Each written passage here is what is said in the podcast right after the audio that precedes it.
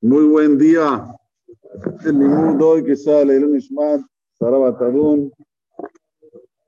El Unishmat, una señora que falleció ayer, la madre de un amigo de mis amigos, la señora Rebeca Bat Victoria, de Mishpahat Faur. Ustedes saben que cuando fallece alguien y es conocido de uno, le vienen a la persona las memorias.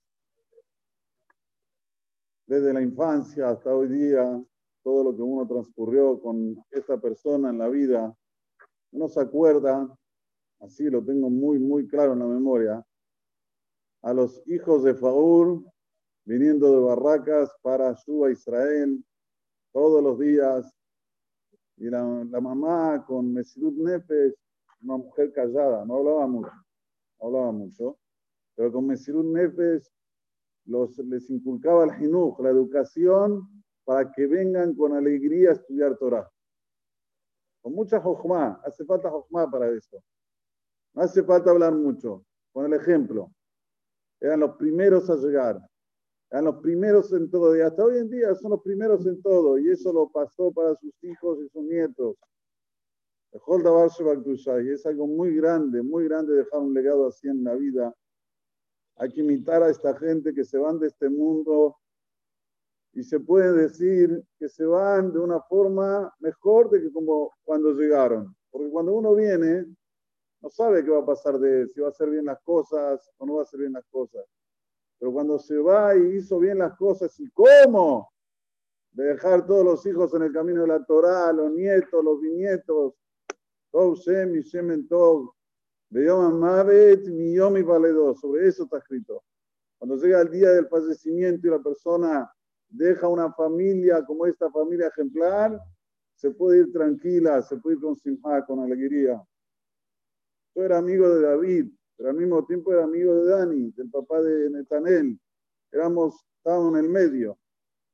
Y es increíble como los dos tenían las mismas tjunot, las mismas maneras de actuar, no había pereza, hay que hacerse hace, con el silencio, en silencio.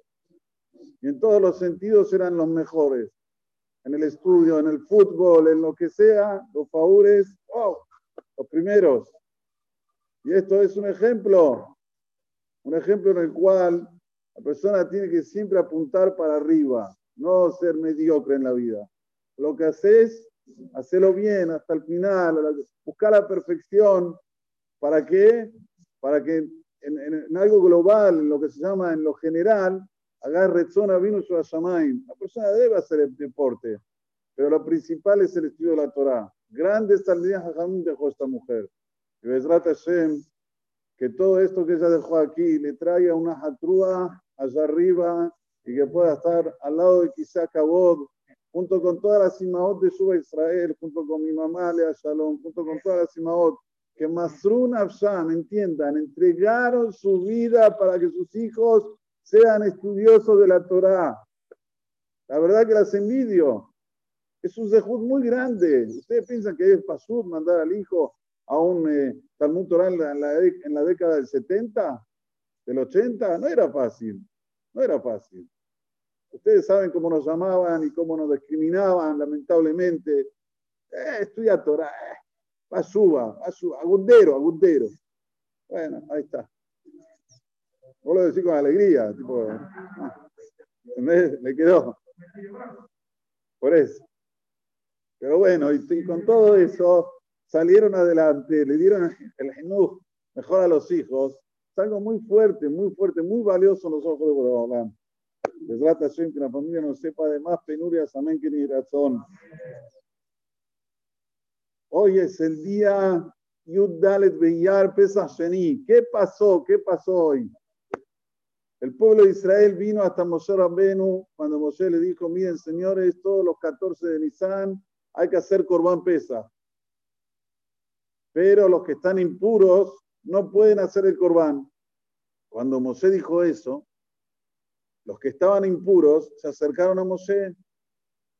Una actitud de querer estar, como siempre decimos, cuando una, persona tiene una actitud de querer estar, Borolam te abre todas las puertas. Es solo querer estar, es solo querer buscar. Y le dijeron a Mosé, hola Mosé, escucha Mosé, espera un poquito, la manigará, ¿por qué vamos a hacer de menos de que todo el pueblo de Israel, todo el pueblo de Israel va a traer Corban Pesas y nosotros no? ¿Por qué? La manigará. Mosé no sabía lo que decirles. Momentito, Luis, momentito, momentito. Le voy a preguntar a Boraholam. Y vino Boraholam y le dice a Moshe Rabbenu, mira, la verdad que tienen razón, lo que piden está justo, vamos a abrirle una segunda opción. Y ahora se aumentan no solamente los impuros, sino los que estaban en un lugar lejano, que no podían llegar el día 14 también. Los que estaban impuros, obedecen tienen una segunda chance. El día Yud Dalet Beyar, un día como hoy, traían el Corbán Pesa. De aquí el mensaje mayor es que siempre tenemos una segunda chance mientras estás vivo. No la dejes pasar. No la dejes pasar. Si por te dio más una chance, abrazala. Y no digas, bueno, no problema, voy a tener otra chance y otra chance. No, no. Nadie sabe más vale Dios, qué va a pasar cada día, y más hoy en día como estamos. Por aunque nos mandan a todos a discutir a mí Besanim hasta los 120 años, pero a pesar de que abrir los ojos, la manicará, ¿por qué vamos a hacer de menos? Tenemos todo para hacer de lo mejor, de lo mejor. Estudiar Torah, cumplir mitzvot. Oh, ¿cuánto nosotros tenemos de posibilidad de hacer en pro de la humanidad? Número uno. Y en pro de Akadosh Barujú, porque yo ya dije varias veces, el que cumple Torah mitzvot, en primer lugar está haciendo en pro de la humanidad. O sea que la Torah es la gasolina del mundo. La Torah es la infinia, infinia, infinia, infinia del mundo. ¿Eh? La nafta.